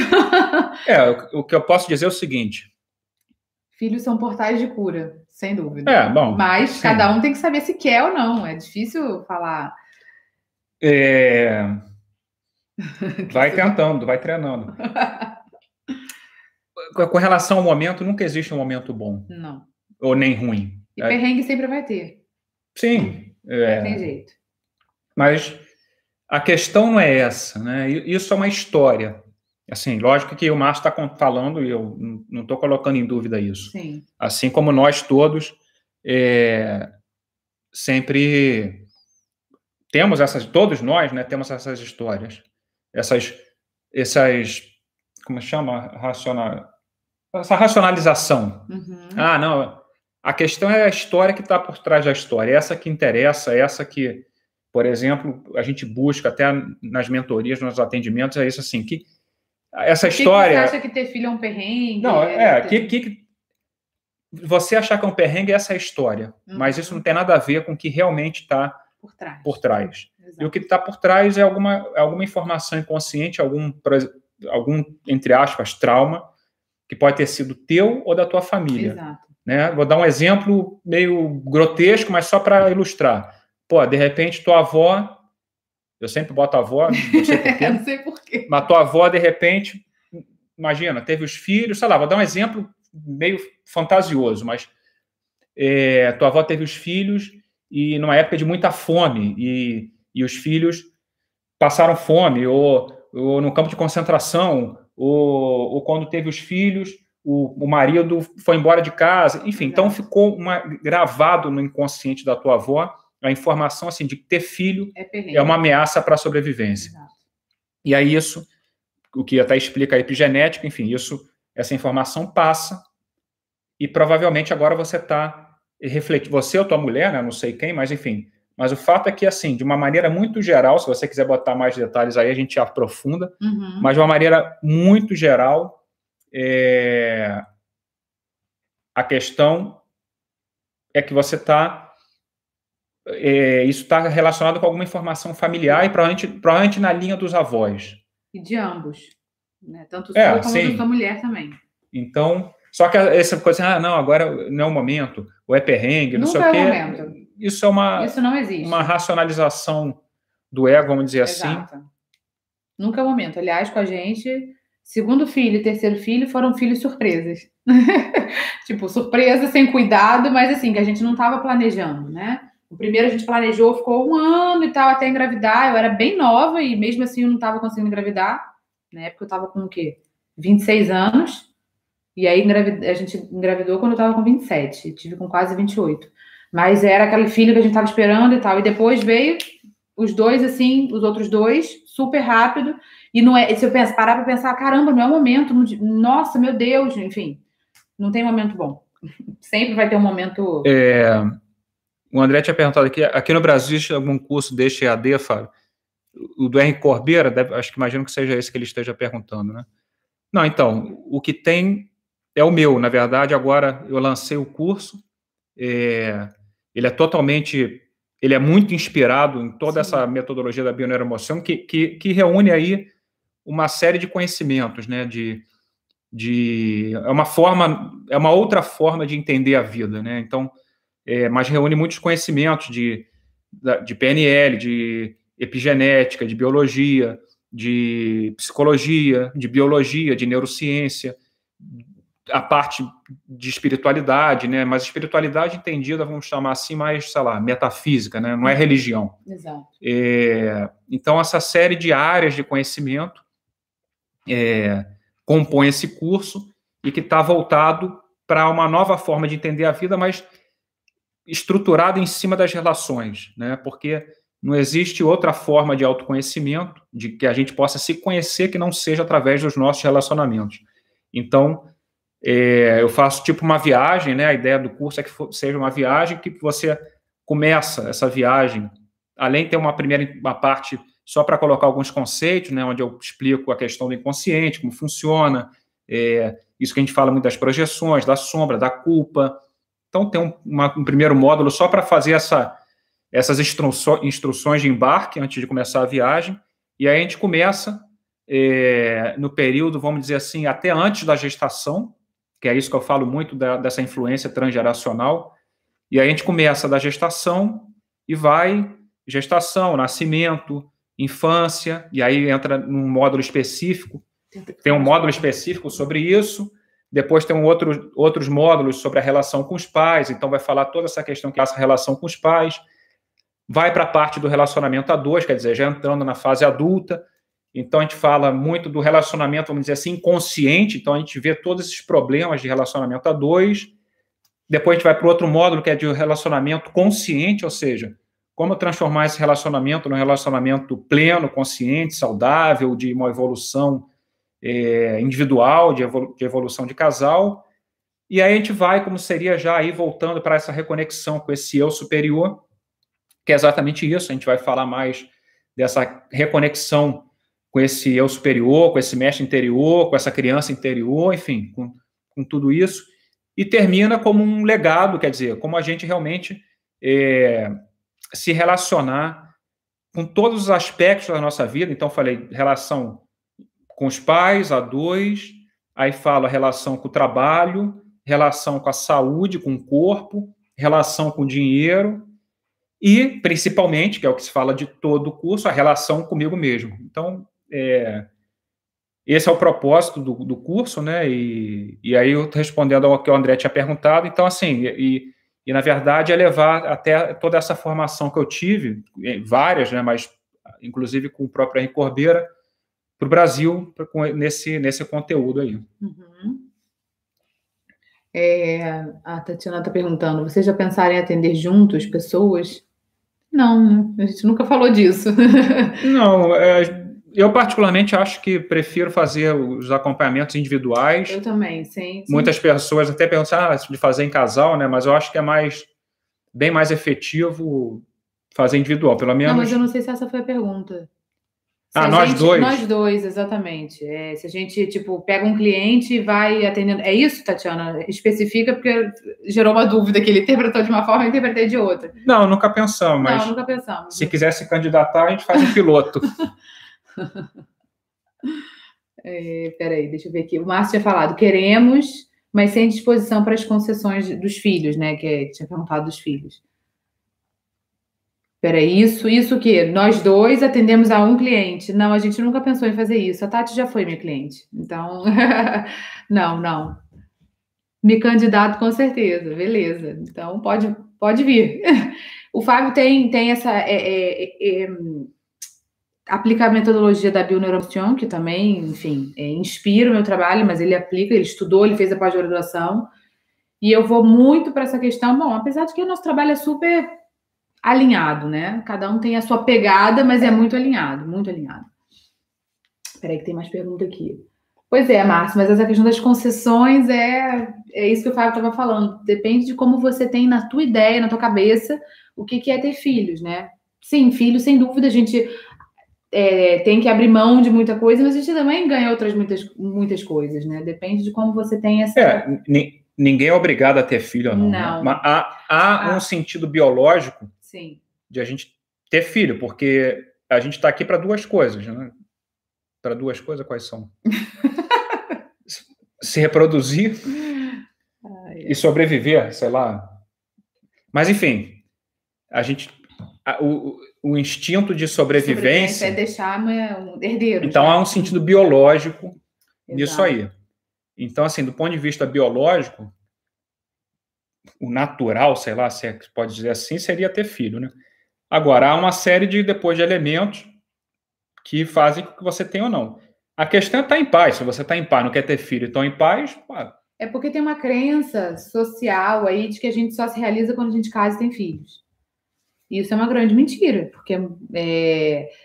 aliás, muitas pessoas ficam, entram em paranoia porque estão envelhecendo e não conseguem nem curtir a vida porque não casaram ou porque não tiveram filhos. E isso é simplesmente porque estão presas a essa crença. E existem muitas pessoas que estão, estão em paz com relação a isso, nunca tiveram filhos e estão felizes, porque não se prendem à crença. É uma crença de que eu só vou ser feliz quando eu tiver filho. Não é verdade, tá? Não é verdade. Então, se vocês não estão com vontade de ter filho, não tenham. Porque talvez, sim, se forçar a ter um filho, porque dizem que é o ideal e que assim vocês vão ser felizes, já pode ser um problema. É, a Mila até falou aqui que ela é a quinta filha de sete, segundo eu entendi, né? E, e, acabou tendo só um filho porque ela tinha a crença exatamente que ter um monte de filho era problema, problema né? Com certeza. É... Então quer dizer, peraí, que é, alguém tinha perguntado aqui em cima, peraí. Então quer dizer que naturalmente, ah, acho que foi. Ai, perdi. Então quer dizer que naturalmente todas as pessoas querem ter filhos? Hoje em dia vamos, vemos tantas coisas que dizem não ter filhos por opção. Não, não, não. eu estou falando do ponto de vista assim, inconsciente, inconsciente biológico. biológico. tá? Não é. Aí, aí a gente vai agregar isso às crenças, né? Isso. Que, que a sociedade tem, que as pessoas só se realizam, pelo menos assim, para as mulheres, tá? Para as mulheres. É, olha que coisa incrível, né? Do, até mesmo do, do patriarcado, dessa educação machista que a gente recebe. Para as mulheres, a gente cresce ouvindo que a gente vai, ah, não, tem que casar e ter filhos. E para os homens é se realizar profissionalmente. Então, claro, você junta uma mulher que tem essa meta de casar e ter filhos e o homem que quer se realizar profissionalmente, não encaixa. Tá? Não encaixa. Os, os homens normalmente não são criados com essa crença. As mulheres, so, nós mulheres somos muito mais. Então, e, e, tem muitas mulheres que não querem ter filhos, né? Simplesmente porque não tem essa vontade. Só que elas ficam presas, né? Se sentindo mal, culpadas. Será que se eu não, será que eu não vou me realizar realmente porque eu não tenho filho? Isso é só uma crença. A pessoa só tem que dar espaço se ela realmente tiver com vontade. Não tem nada. Peraí que tem perguntas aqui. Qual é o nome do curso, o Instagram do seu marido? Fala aí. É, o Instagram é fábio.peres. Com Z. Com Z. Ponto Teixeira. É, o curso, o nome do curso é Outra Maneira, Sabedoria Prática para aplicada aos relacionamentos, né? Mas você entra lá no meu Instagram, dá uma olhada lá no, no meu conteúdo. Eu tenho um canal do Telegram que tem muito conteúdo exclusivo lá. Tem um curso que está lá, que, aliás, eu vou tirar o curso do ar, esse que está lá, o programa Outra Maneira, que é uma introdução a esse curso que eu, que eu lancei, né? Mas, de qualquer maneira, está lá no Telegram temporariamente, né? Eu sempre avisei muito que era temporário, está temporariamente gratuito até. Então, lá no meu Telegram tem muito conteúdo ainda que vai ficar pelos próximos dias, que eu vou é, realmente tirar lá do Telegram, porque era o propósito, né? Mas, enfim. E entra lá no meu Instagram, tem muita informação. Qualquer dúvida, me escreve. Exato. Peraí. Deixa eu ver aqui. Quando a mãe e não conseguiu, o que isso afeta na vida adulta da pessoa?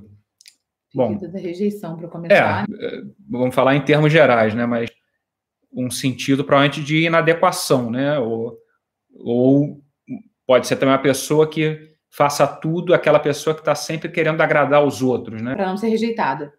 Porque o que fica marcado aí no teu inconsciente esse, esse sentimento de rejeição que a sua mãe teve, que ela queria abortar porque ela não queria esse neném. Então, esse sentimento que a mãe tem com o neném é isso que fica impresso no inconsciente dela.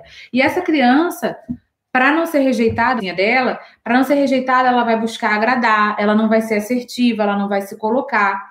E isso é uma ferida de rejeição.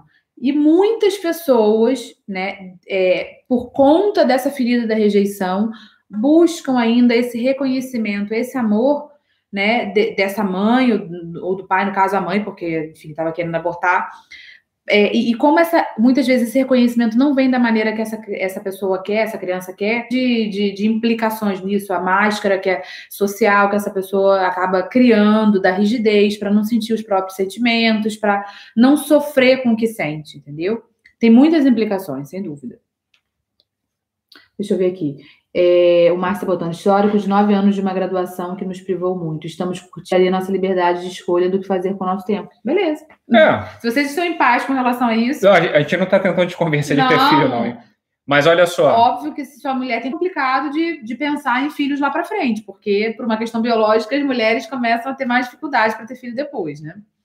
É, é a, tem a biologia, né? Apesar da biologia estar tá altamente influenciada pelas crenças, né? Tem até o Bruce Lipton que fala muito disso.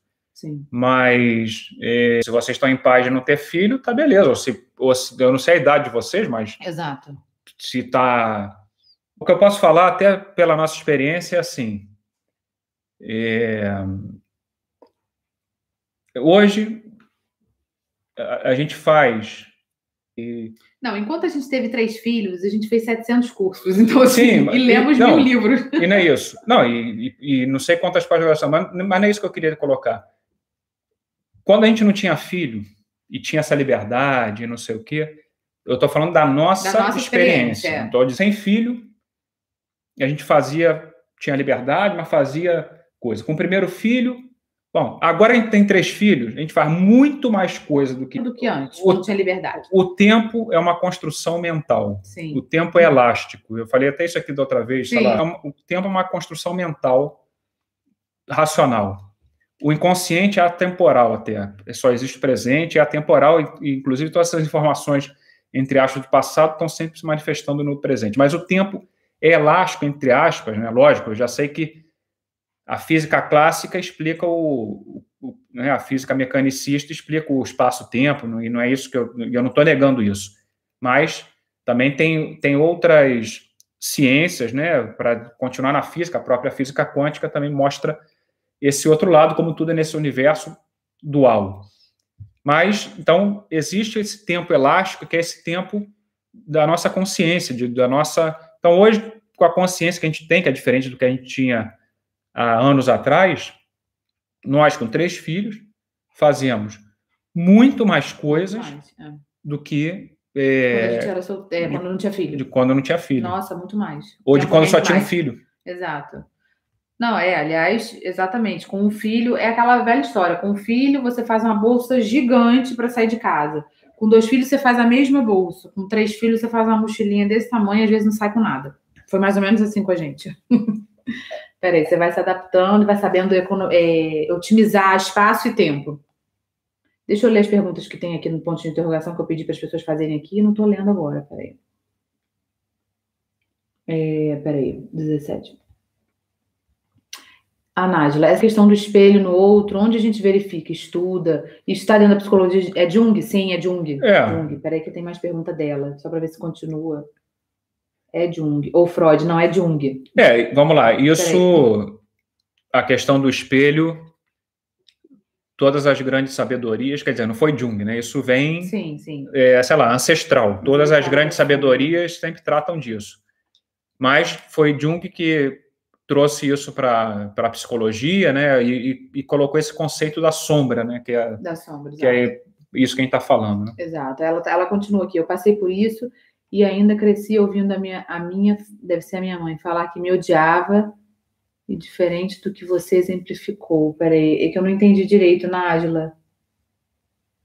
Ficou muito rebelde, principalmente na adolescência, nunca sonhei em ter filhos. Ui, tá tudo muito desconexo, eu não entendi agora a pergunta. Foram três perguntas separadas. Peraí, que eu não entendi.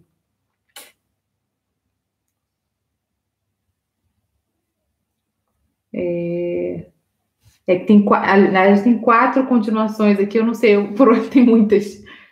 Eu vivi na infância também a relação com a minha mãe, hoje vivo com a culpa de ter tido filho tenho muita dificuldade de não transferir para o meu filho. Culpa engravidei por causa do meu marido. Amo meu filho, mas tenho muitos embates por conta de tudo. Por que, que você engravidou? Por causa do seu marido. Ele queria e você não queria, é isso? É que tem muitas, tem muitas questões que ela colocou em várias perguntas, então eu não estou sabendo. Bom, sempre vai engravidar por causa do marido, né? não necessariamente do marido, mas. Causa... Vou nem responder, peraí, deixa eu. É, se você puder, de repente coloca, coloca mesmo aqui no, nas perguntas, na parte de fora, porque aí você consegue fazer uma pergunta maior. Eu não entendi o que você botou. Foram várias questões ao mesmo tempo. Eu acho vocês dois muito parecidos fisicamente. Não sei se tem algo a ver. minha mãe também acha. É. a gente não é, eu não acho, mas minha mãe sempre falou: você parece com o Fábio. Bom, de repente ela sabe de alguma coisa que eu não sei. Não, porque não tem como. Isso é igual o cachorro, que vai, o cachorro vai ficando meio com a cara do dono. Tá, quem foi a cara de quem? Eu sou mais velho, acho que tu ficou com a minha cara. É ruim, peraí, não. Tem gente que fala isso, que a gente se parece. Sei muito, enfim, mas tudo bem, é, é possível. ser mãe é maravilhoso, com certeza nos faz ser pessoas melhores. Pois é, Karen, não, foi Karen, não, foi a Lídia que botou isso. A Karen foi que falou que a gente é parecido. Isso, desculpa, eu te dei uma pancada, né? Porra. é, isso de ser mãe maravilhoso depende da experiência que cada um tem. Eu sempre, antes de trabalhar com parentalidade consciente, eu falava isso e achava que isso era uma lei. Como assim? Existe, existem perfis que falam de que a maternidade é sacrificante, é horrível, sei lá o quê. Eu julgava muito as mães que não vivenciavam a maternidade da forma que eu vivenciava. Apesar de que eu não era uma mãe calminha, não. Né? E eu falo isso, na, na, eu conto a minha história, né? Sempre falo que eu me tornei uma mãe de quem eu não gostaria de ser filha. Eu era muito brigada, gritava muito, autoritária. Chata, né? É, Resumindo, de uma maneira. Você era legalzão, né? Mas tudo bem, não vou nem entrar aí. Me tornei uma mãe chata, exatamente. Mas eu gostava, sempre gostei de ser mãe. Então, assim, para muita gente, a maternidade é um sacrifício, é muito cansativo, é a, a pessoa ama o filho, porque, enfim, é o filho, mas é, detesta ser mãe. E é legítimo. Eu, eu julgava muito essas pessoas que pensavam dessa forma, mas hoje em dia eu vejo quão legítimo é. Peraí. E quando a gente não tem esse histórico da gestação da nossa mãe? Do que? Da questão da mãe não querer o filho? Volta não, aí, porque eu não sei. Então, mas essa pergunta é, é, é boa. Pessoa, é. E ela deve estar falando do, do aborto. Do aborto, né? Tá. A gente não precisa lembrar nem ter o histórico, porque, lógico, se a gente tem, é uma informação mais clara. E Exato. Mesmo quando a gente tem, assim, não deixa de ser a história que alguém nos contou. Tipo assim, a gente não vai lembrar. A tua mãe, para você ter a história da tua gestação, porque alguém te contou. Quem te contou está contando a, vers a, a interpretação dele da, da, da, dos fatos. É, porque a gente está sempre interpretando uhum. o que acontece. Então, eu não sei nem até que ponto ter ou não ter essa, essa informação, informação é, é relevante. É. Mas qual é a beleza disso? Essa informação está se manifestando agora, no presente, porque o inconsciente, como eu dizia, é atemporal, não, não tem passado, presente e futuro. Exato. É atemporal. Então, toda essa informação está se manifestando agora. E, portanto, é só observar, é, é só olhar o teu entorno, ou seja, é olhar as relações que você tem, olhar o teu relacionamento, teu casamento, sei lá, o teu relacionamento a dois, se for, se tiver, olhar a relação com teus filhos, olhar a tua relação com o trabalho, com a relação com o dinheiro, a relação com a saúde, a relação com tudo. Tudo isso está te dando um, está te mostrando um aspecto de você, né? Então, uhum.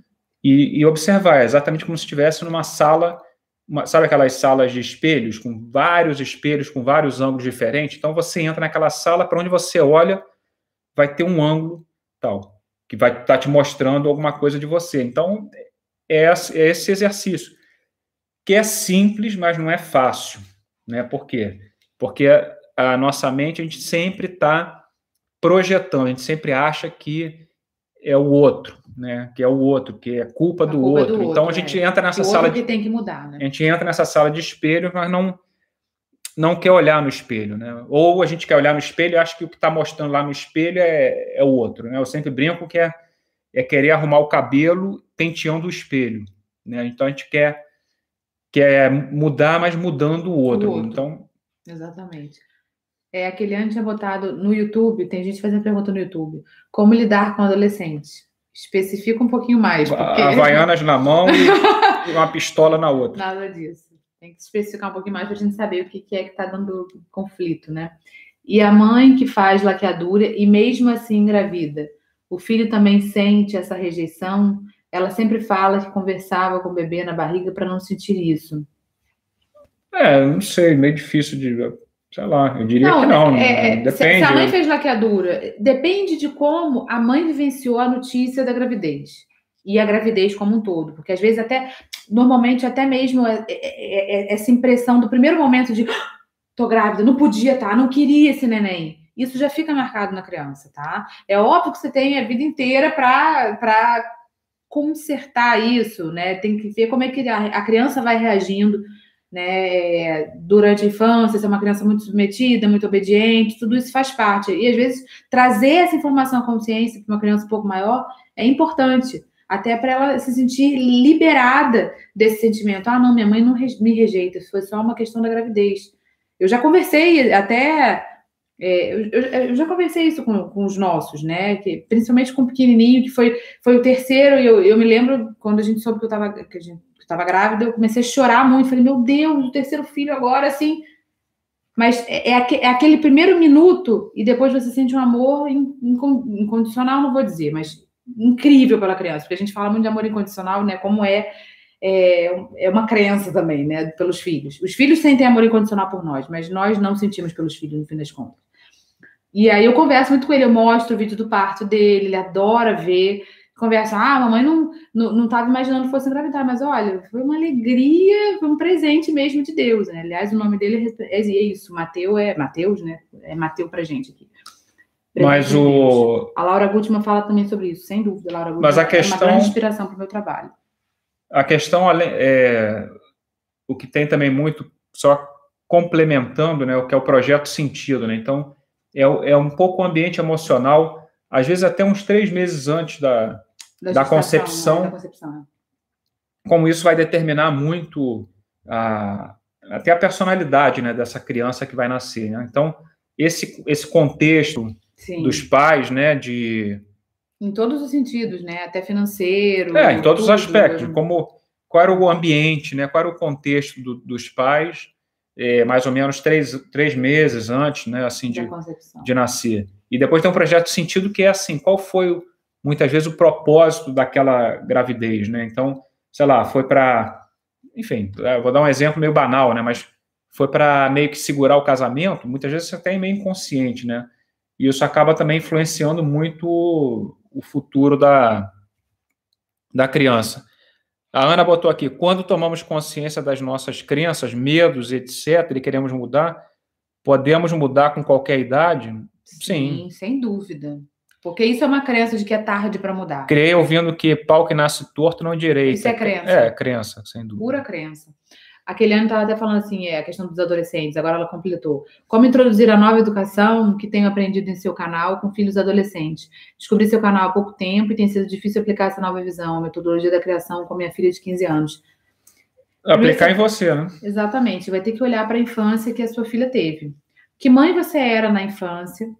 Né? É, você foi uma mãe autoritária, você foi uma mãe que castigou muito, foi uma mãe que ameaçou muito, porque todas essas atitudes criam desconexão com a criança e, obviamente, o adolescente vai vir para contrapor tudo isso. Um adolescente que, que, que foi uma criança é, mesmo respeitado e tal, já, já, já se coloca num espaço de, de contestar os pais, e é importantíssimo esse espaço para ele, tá? É que a gente acaba julgando e fazendo, falando que, que aquele adolescente é ingrato, que isso, esse, esse julgamento, essas críticas só servem para ele, ele, se afastar ainda mais. Ele precisa de um, de um grupo de pertencimento, de um, um ambiente de pertencimento diferente da família. E a gente não respeita isso. Por isso que eles estão em tribos e tal, e a gente acha que é tudo errado, enfim. Só que se essa criança, esse adolescente agora de 15 anos, foi criado de uma maneira extremamente autoritária, o que não se desenvolveu na infância, que foi a intimidade emocional com ele, agora na adolescência tem um abismo aí entre vocês duas, tá? O que você pode fazer, o que você deve fazer se você quer, é, é começar do começo. Mudar a sua forma de atuar, abrir um espaço para sua, sua filha ser ela, manifestar o que ela sente, se colocar à disposição, nunca impondo, porque às vezes a gente quer é, é, abre um inquérito, né? Para querer saber, querer como uma, uma, conexão através de uma forma impositiva, de mas e aí, como é que você tá? Me conta a sua vida. E a última coisa que esse adolescente quer agora é isso. Se coloca à disposição, fala que você está querendo mudar, que você achava que a forma de educar que você estava educando era, era melhor, mas você está vendo que talvez você não tenha dado espaço, se é que você criou de uma maneira autoritária, tá? Para buscar que esse adolescente agora, se não tiver intimidade emocional com você, ele não não confia tanto em você, como, não, não tem você como um porto seguro para abrir as verdades dele. Porque se ele fala as verdades, normalmente vai vir crítica, julgamento e castigo, que é o que aconteceu na infância. Então agora você vai ter, vai, vai, vai ter que se colocar, sair da defensiva e se colocar à disposição e ver o que, que esse adolescente traz para você. Né? É, ela botou aqui tudo isso que você apontou agora. Pois é. Mas o principal é, é, é atuar em você. É, você na mudar. Sua infância. Claro, claro. Ver por que, que você agiu dessa forma. Eu estou falando para ela olhar por que, que a filha tá. Por que, que é difícil educar a filha dessa nova forma? Porque provavelmente você estava num outro padrão. E esse padrão veio da sua infância, da forma como você foi educada, né? E agora você, você projetou durante a infância toda, e agora na adolescência deve estar projetando a mesma coisa, a, a criança e adolescente que você foi, uhum. a forma que você foi tratada pelos seus pais, né? Então, tudo isso está sendo projetado e é um modelo aprendido, é introjetado, tá? Agora, para mudar, é romper padrões. Então, não adianta a gente. Porque o que, que acontece? Muita gente entra na criação consciente e acha que o filho vai mudar, né? Porque a gente entra com essa, é, com essa expectativa. Não, não. Eu agora vou aplicar ou a disciplina positiva, ou a criação consciente, ou a abordagem que for, para o meu filho mudar. Esquece isso. A mudança é em você. E quando você mudar e começar a se fazer responsável pelas suas dores, por tudo que você passou e deixar de projetar isso na sua filha, consequentemente a relação de vocês vai mudar, tá? Ou não, é, Diego? Não, vai, vai, mudar. Não, vai mudar certamente, muda nela, mas eu digo assim, claro. fa faça isso por você, não claro, pela sua filha. Não, é, não, quer dizer que a sua filha vai virar sua melhor amiga. Que se é, é, é vai ser o, o, tempo dela, mas eu quero dizer assim, o único caminho para você, entre aspas, ajudar ela é se ajudando. A necessidade que você vê na tua filha é a tua necessidade. Exatamente. Então, você cura é, em você isso, que esse realmente é o maior legado que você está fazendo, em primeiro lugar, para você. E de tabela, para tua filha. Agora, não que a tua filha vá com isso é, mudar para a maneira que você, você considera a ideal. A ideal. É nada de não é formatar a sua filha para o padrão de, de criança ou adolescente que você espera. Não, não. É dar espaço para ela ser ela, ainda que isso não coincida com o que você espera dela, tá? Então, é, é a, a, a, o meu programa, né, o, que, que, eu vou abrir as inscrições na segunda-feira, o programa Reaprendendo Educar, está totalmente voltado para a autoeducação dos pais. A mudança parte dos pais, no comportamento dos pais, nas dores dos pais, e aí a consequência é na educação dos filhos. Para você entender a forma, a criança que você foi e o pai que você se tornou, tá? É, deixa eu ver aqui, é que, é que já é meia-noite e meia aqui, né? A gente continua a live. Nossa, tem um monte de perguntas. Peraí. Ah, Simone tinha falado pouco antes isso para mim. Vocês também são muito parecidos. Que Simone? a minha mãe? não sei. Não sei, Marina? Eu não sei. É... Vocês são lindos, gratidão pela partida. Obrigada. Peraí. É... Ah, tá. A Nájila estava falando disso do aborto. Minha mãe tentou me abortar. É que... Lembra aquelas perguntas que vieram meio soltas? Agora ela juntou aqui. Minha mãe tentou me abortar e não conseguiu. Além disso, cresci com a minha mãe dizendo que me odiava, então nunca quis ter filho. Por culpa, cedi, engravidei por causa do meu marido. Hoje vivo com culpa, deve ser. É... Peraí. Bom, então você traz aí essa informação de que ter filho é um problema, né? Porque sua mãe dizia que te odiava, é isso? Eu entendi que seja, que seja isso. E aí, por, porque o seu marido queria. É, culpa de ter engravidado e vivo muitos embates e não transferir tudo o que eu vivenciei na infância e não repetir com meu filho, apesar de amá-lo, porém não gosto das atribuições de ser mãe. É, a escolha por ter filho é, não é culpa do teu marido, tá? Foi uma escolha de vocês dois. Você teve porque, enfim, é, no fim das contas você quis. decidiu, exatamente, porque não, não tem um responsável, você quis, senão você não tinha engravidado. É, e sem dúvida, claro que você lida, ao você crescer ouvindo que a sua mãe te odiava, claro que você lida com muitas dores, né? E é muito fácil você acabar projetando isso no seu filho e, e agir dessa forma violenta também, porque isso é uma violência. E é, a questão, a questão você já não tem é essa consciência. É. Não, termina. Não, se você já tem essa consciência, né? Sem dúvida, o seu filho vai, vai ter atitudes que vão servir de gatilho para essa raiva e esse, esse, sentimento de justiça que você, provavelmente você sentia quando você ouvia que você era odiada. A criança não tem nem discernimento, nem maturidade para entender. Aliás, quando ela ouve que ela é odiada, ela muitas vezes vai acreditar que ela tem um problema, que ela deve ser realmente ruim e que, portanto, ela merece não ser amada. E aí ela cresce com essa com essa ideia e, e, a facilidade dela se meter né, em relacionamentos abusivos e tóxicos é muito grande, porque ela fala, bom, se, se alguém me amou, né, eu tenho que dar graças a Deus desse alguém ter ficado comigo, porque sou uma pessoa muito ruim, eu não mereço ser amada, eu não mereço ser respeitada. Tá? Então, isso, isso, o impacto disso nos relacionamentos é enorme e na forma de você se relacionar com seu filho, até culpando ele pelo seu, pelas coisas ruins que acontecem na sua vida. É, então, não, só complementando assim, é, agora como adulta, você tem a, a oportunidade de, de curar isso em você, eu acho que a cura passa por perdoar a mãe, né? Mas não o perdão, não o perdão mental, né? não o perdão moral, não o perdão. O perdão, na verdade, que é a, a, a solução para tudo, mas assim, não esse perdão de que eu julguei a minha mãe e perdoo. E agora perdoo, exato. É simplesmente o perdão no sentido que não tem nada que perdoar, não ser você mesmo. Ou seja, é, se libertar dessa questão com a tua mãe, né? Entender que, que tua mãe, aquele papo que já acho que já está bastante uhum. claro para todo mundo, que os pais fazem o melhor com os recursos que têm, e blá blá blá. Sim.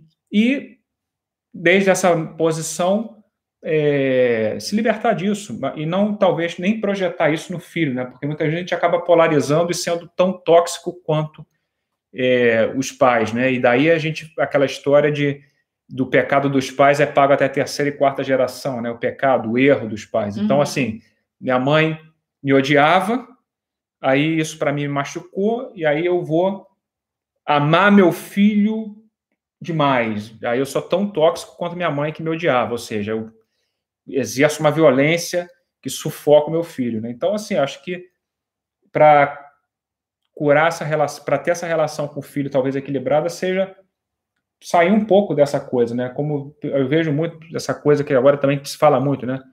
Mães narcisista, pai narcisista, Sim. né? Então, assim, ah, meu, qualquer coisa, não, minha mãe era narcisista. Não, tá bom, então, e aí? ela Mas, é culpada pelos Sim, exato, da minha vida. Então, assim, eu, eu não quero, eu não estou dizendo que não haja relacionamento tóxico, não estou dizendo que haja pais tóxicos, aliás, todos somos, alguns muito mais, mas no fim das contas todos somos. Agora, não cabe a nós ficar a vida inteira assim, ah, porque meu pai, minha, meu pai me fez isso. Exato. Minha... Isso eu, não, estou falando que é o caso dela, estou só falando não, da maneira Não, mas geral. aí, quando a gente é adulto, a gente tem que se fazer autorresponsável por essas dores, por essas feridas e, e, e libertar os pais disso. Eles não vão agora chegar para curar, né? Exato. Desculpa, eu te cortei, né? Não, é, é isso, é isso, exatamente isso. Peraí. É, peraí. É, é que tem a Ludmilla botou como ter mais paciência, gritar menos, acho que sou isso, a mãe chata. Entra na jornada Nova Educação. Aí até, alguém até botou, Ludmilla faz o curso vamos. Nova Forma de Educar da Dani. Exato, é, vamos desconectar já. As aulas, as aulas estão liberadas até amanhã às 11h59 da noite, da, da Jornada Nova Educação. São três aulas online gratuitas com muito conteúdo. E as inscrições para o programa Repreendendo Educar abrem na segunda-feira. Eu vou colocar agora nos meus stories na, no Instagram um link para quem quiser entrar na lista VIP para receber o link é, para inscrições. Seis, porque as inscrições vão abrir às nove da manhã, tá? Mas quem quiser receber o link às seis da manhã e se inscrever entre seis e nove da manhã, vai desfrutar de um bônus extra que não vai, não vai ser oferecido para as outras pessoas, tá? Eu vou botar, vou fazer uns stories agora mesmo e coloco esse link. É, gente, tem muita pergunta, muita mesmo. Eu até, se vocês puderem mandar pelo direct para gente, porque aí a gente já continua sobre isso na semana que vem, porque, enfim, já tem uma hora e 42 de live, é tempo para caramba, que já é isso. é quase uma hora da manhã. E, mais uma vez, agradecer demais pela presença de vocês, é sempre delicioso estar aqui todo sábado com vocês. Obrigada pelas perguntas que vocês mandam, obrigado por vocês então, é, engajarem, né, participarem do, da Conversa 3. Isso, obrigado também, logicamente, né? Quero agradecer a quem está aqui no meu canal, quem está aí no canal da Daniela. Exato. Quero falar também, sempre que eu começo a falar isso, né, assim, eu estou com uma peça, não é isso. é, quero falar também que eu tenho as minhas lives semanais, né? Eu vou anunciar lá, ah, tá. mas é, eu estou com um projeto aí, agora vai aparecer realmente esse papo mesmo de. Estou com um projeto infantil. Não, eu, eu vou começar. eu estou com um projeto que eu quero fazer, vocês acompanham, que eu acho que vai ser bem legal, que é o seguinte: eu vou fazer uma série de lives com homens, com homens. E eu acho que vai ser bem interessante para os homens e para as mulheres, porque qual é a ideia dessa, dessa série de lives que eu quero fazer?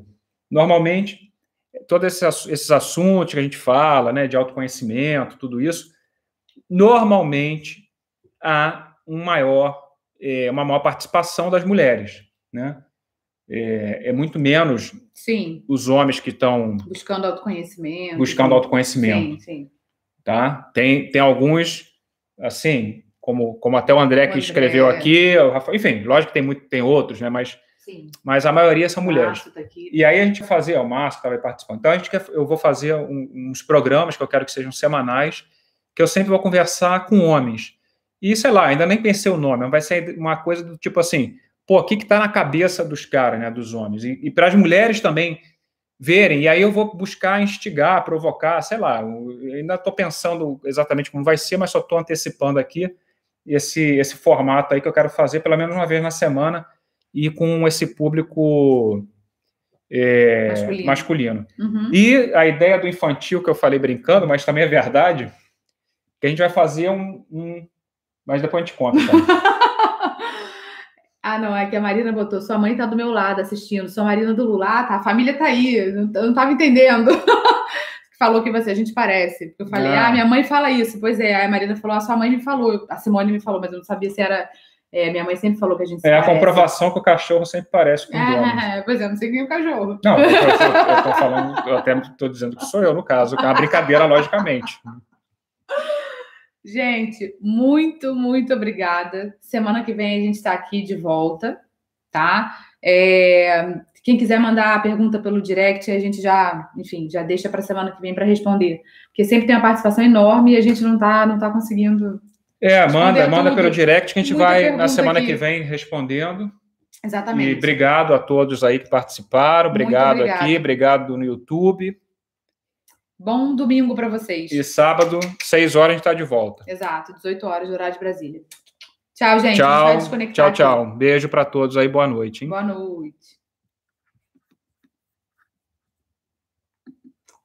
Pessoal do YouTube, um beijinho.